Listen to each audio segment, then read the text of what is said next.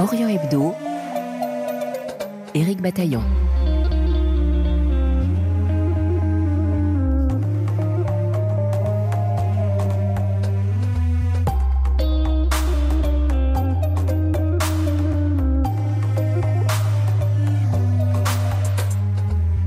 Avec son sphinx, ses pyramides majestueuses et ses tombeaux énigmatiques, L'Égypte des pharaons est une terre de trésors et d'innombrables richesses. Et il se trouve qu'au cœur de ces monuments, les anciens Égyptiens nous ont légué des inscriptions mystérieuses, les fameux hiéroglyphes.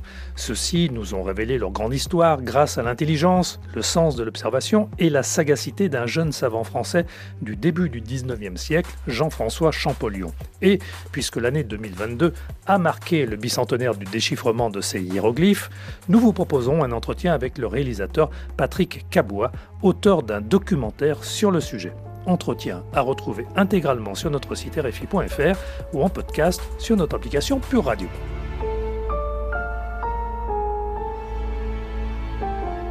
L'Égypte, terre de trésors et d'innombrables richesses, avec ses pyramides et ses tombeaux.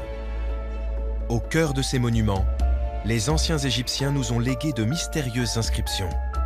Elles nous révèlent leur grande histoire les hiéroglyphes. Nous allons plonger dans les profondeurs obscures et la chaleur accablante de ce labyrinthe et révéler les secrets du palais des hiéroglyphes.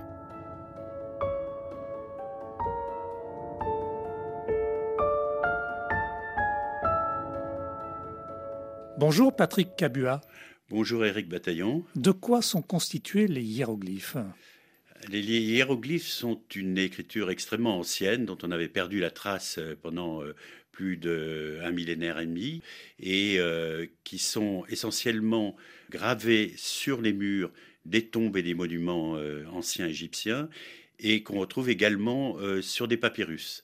Mais généralement, c'est une écriture dite monumentale, c'est-à-dire en fait prévue pour être gravée dans la pierre. Et qui est constituée de quels éléments? Ce sont des lettres ou autre chose? Alors, c'est la grande découverte de Champollion. C'est de nombreux chercheurs euh, avaient cherché avant à casser le code des hiéroglyphes parce qu'ils pensaient que c'était essentiellement des idéogrammes, c'est-à-dire un signe représentant une idée.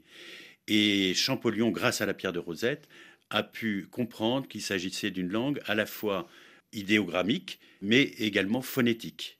Il a pu, euh, terme à terme, reconstituer à partir d'un texte qui était écrit en grec, mais également en hiéroglyphe, euh, rapprocher les deux langues et donc casser le code et comprendre la complexité de cette langue euh, qui n'était pas, euh, parce que lui parlait le chinois, parlait un certain nombre de langues, et pendant longtemps il a pensé que c'était comme le chinois, fait d'idéogrammes. Mais il s'est rendu compte que, euh, en fait, ça dépassait largement cette grammaire. Donc, au-delà des simples représentations, par exemple, d'oiseaux ou d'objets, la signification n'était pas attachée à, à cet objet-là, mais pouvait aussi donner d'autres éléments comme des idées, par exemple, ou des mouvements. C'est cela?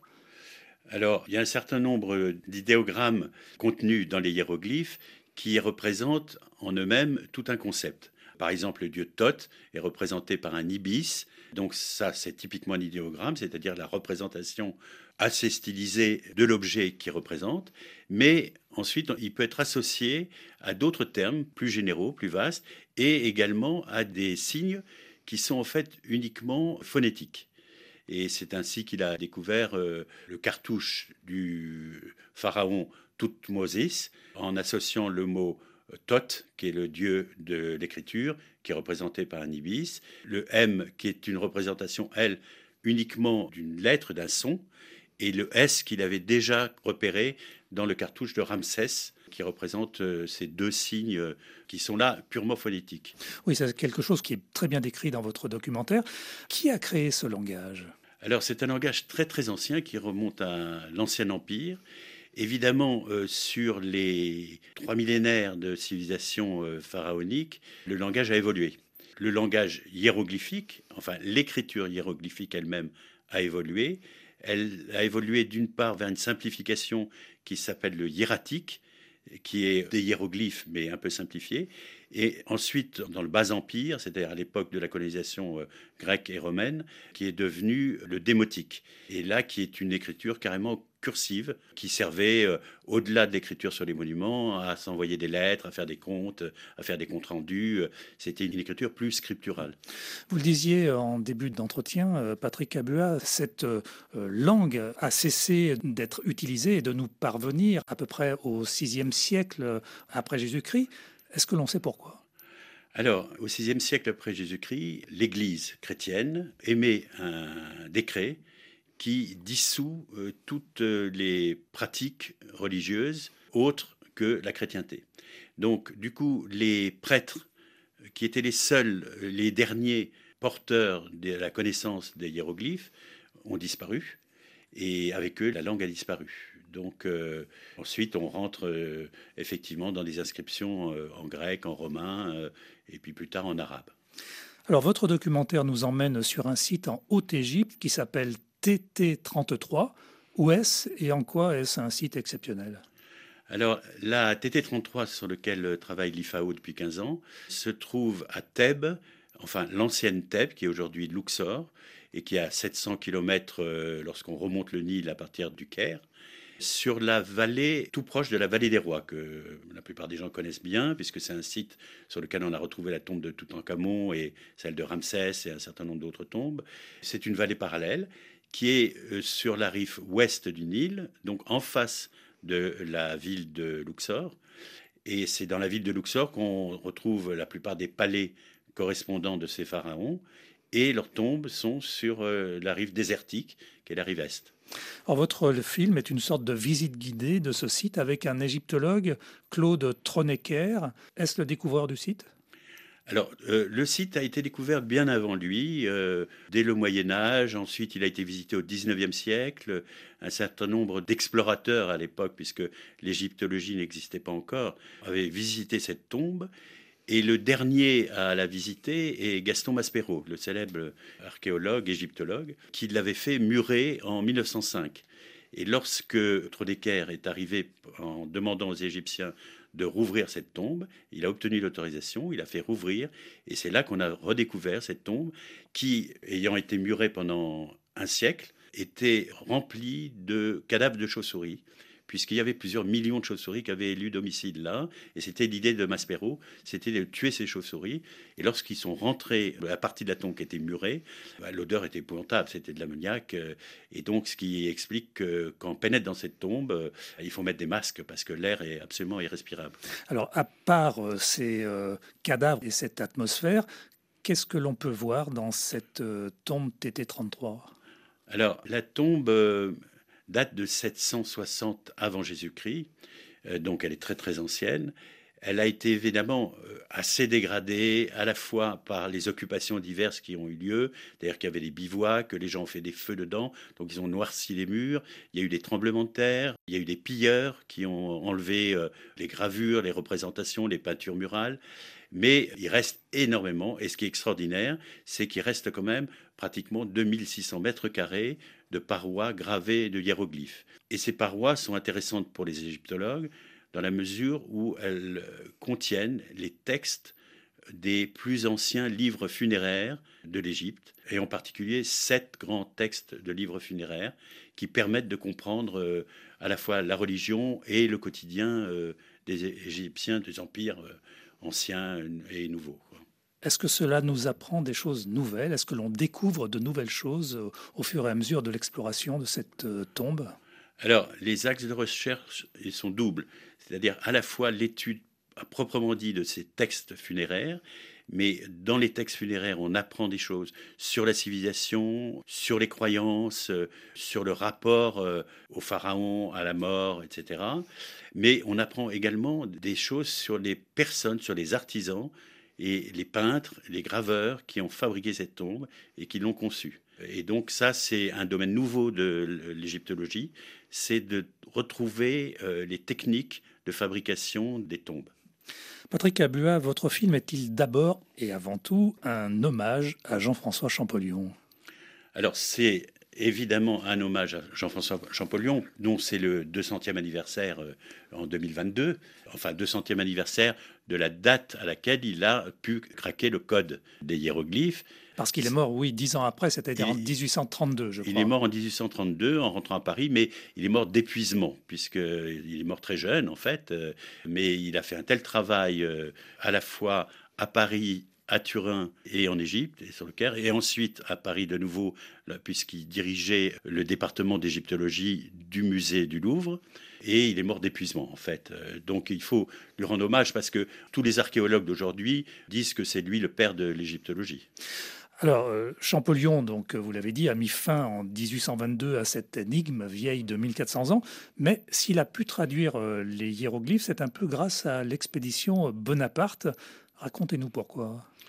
Alors, il se trouve qu'en 1798, euh, Napoléon emmène, en plus de son corps militaire, en Égypte, il emmène un certain nombre de savants, dont le but est de relever à la fois tous les monuments de l'Égypte ancienne, euh, la faune, la flore, euh, les habitants, et il aura une équipe très nombreuse qui va publier, à leur retour en France, un ouvrage extraordinaire qui s'appelle Description de l'Égypte, dans lequel il y a des planches vraiment euh, magnifiques qui représentent euh, tous ces monuments. Ils ont fait euh, pratiquement du Caire jusqu'à la frontière nubienne, tous les grands sites anciens.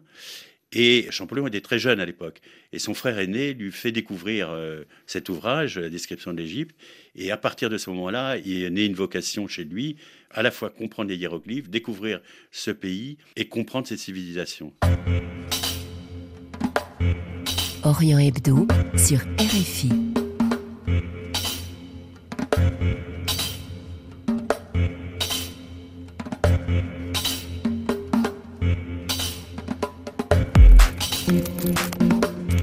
Mais cette euh, découverte de Champollion, elle s'appuie aussi sur une autre découverte qui a été faite pendant euh, cette expédition Bonaparte, c'est la fameuse pierre de Rosette. Alors, voilà, ça c'est le Graal en rentrant de son expédition, un des lieutenants de Bonaparte découvre dans la petite ville de Rosette, qui est euh, au nord, presque au, bord de la mer, une stèle qui était enfouie sous le sable, qui était un décret de Ptolémée, mais qui était gravé en trois langues. En haut, on trouvait des hiéroglyphes, au milieu du démotique et en dessous du grec. Évidemment, euh, ils parlaient tous le grec. Et ils ont tout de suite compris l'importance de cette pièce archéologique, puisque ça nous donnait euh, une grille pour décoder euh, les hiéroglyphes. Mais l'autre élément qui est très important chez Champollion, c'est qu'il maîtrise un certain nombre de langues étrangères, et notamment une langue qui va finalement l'aider à décrypter les hiéroglyphes. Alors là où Champollion, était en concurrence avec un certain nombre d'autres savants, et en particulier le savant anglais Thomas Young, qui était lui sur le point aussi de casser le code, là où Champollion a marqué un point, c'est qu'il avait euh, appris et compris très vite que le copte, le copte qui était cette langue des chrétiens d'Orient, qui était encore parlée au XIXe siècle, à l'époque de Champollion, en tout cas dans sa partie liturgique, euh, le copte était en fait une langue descendante directe des hiéroglyphes tels qu'ils étaient parlés à l'époque antique. Donc c'était euh, des hiéroglyphes, euh, mais qui étaient parlés en grec en quelque sorte. Voilà, ils ont, au moment de la colonisation grecque de l'Égypte, les hiéroglyphes se sont transformés et on a rajouté des voyelles aux hiéroglyphes qui comportaient aucune voyelle et qui a donné cette langue parlée, le copte. Et que nous racontent précisément ces hiéroglyphes? Est-ce qu'ils nous racontent l'histoire de ces civilisations égyptiennes? Alors, les hiéroglyphes, on en retrouve partout, on en trouve sur les monuments, on en retrouve dans les tombes, on en retrouve dans les pyramides. Souvent, tous les textes qui sont écrits en hiéroglyphes sont des textes assez officiels. C'est soit des textes funéraires, soit des textes de décrets, soit des textes à la gloire de tel ou tel pharaon. Mais disons que c'est une écriture qui relate, euh, disons, le point de vue officiel de l'histoire. Si on veut aller plus loin pour comprendre la vie quotidienne des Égyptiens à l'époque, il faut aller plus vers les papyrus, dont on a retrouvé des centaines et des centaines d'exemplaires, qui eux sont écrits en hiéroglyphes euh, simplifiés, qui sont euh, soit du hiératique, soit du démotique. Mais euh, c'est vrai que c'est là la source essentielle pour les égyptologues pour reconstituer la vie quotidienne et officielle de l'Égypte ancienne. Alors justement, Votre documentaire montre aussi le travail des restaurateurs. Il nous donne des indications sur les techniques de fabrication des hiéroglyphes. On apprend également que Champollion s'est intéressé à un autre support de l'écriture qui était le papyrus, vous l'avez dit, papyrus qu'il a étudié notamment à Turin, où le musée, je crois, en conserve une importante collection. Finalement, Champollion est-il uniquement le traducteur des hiéroglyphes ou est-ce qu'il est plus que cela, selon vous? Oui, effectivement, Champollion est plus que juste le traducteur des hiéroglyphes, puisqu'il est allé très tôt, même avant son expédition en Égypte, étudier des papyrus dans le nouveau musée qui s'appelait le musée Egizio de Turin, qui venait d'acquérir une collection extraordinaire qui était vendue par le consul de France au Caire qui s'appelait Drovetti qui faisait commerce. Lui, il allait sur place, il fouillait, il récupérait des objets et il les revendait. Il les avait proposés à la France, mais la France lui avait pas proposé une somme suffisante. Donc, du coup, il les a vendus euh, au duc de Savoie, qui venait de monter ce musée égyptien et qui euh, a été le premier grand musée égyptologique du monde.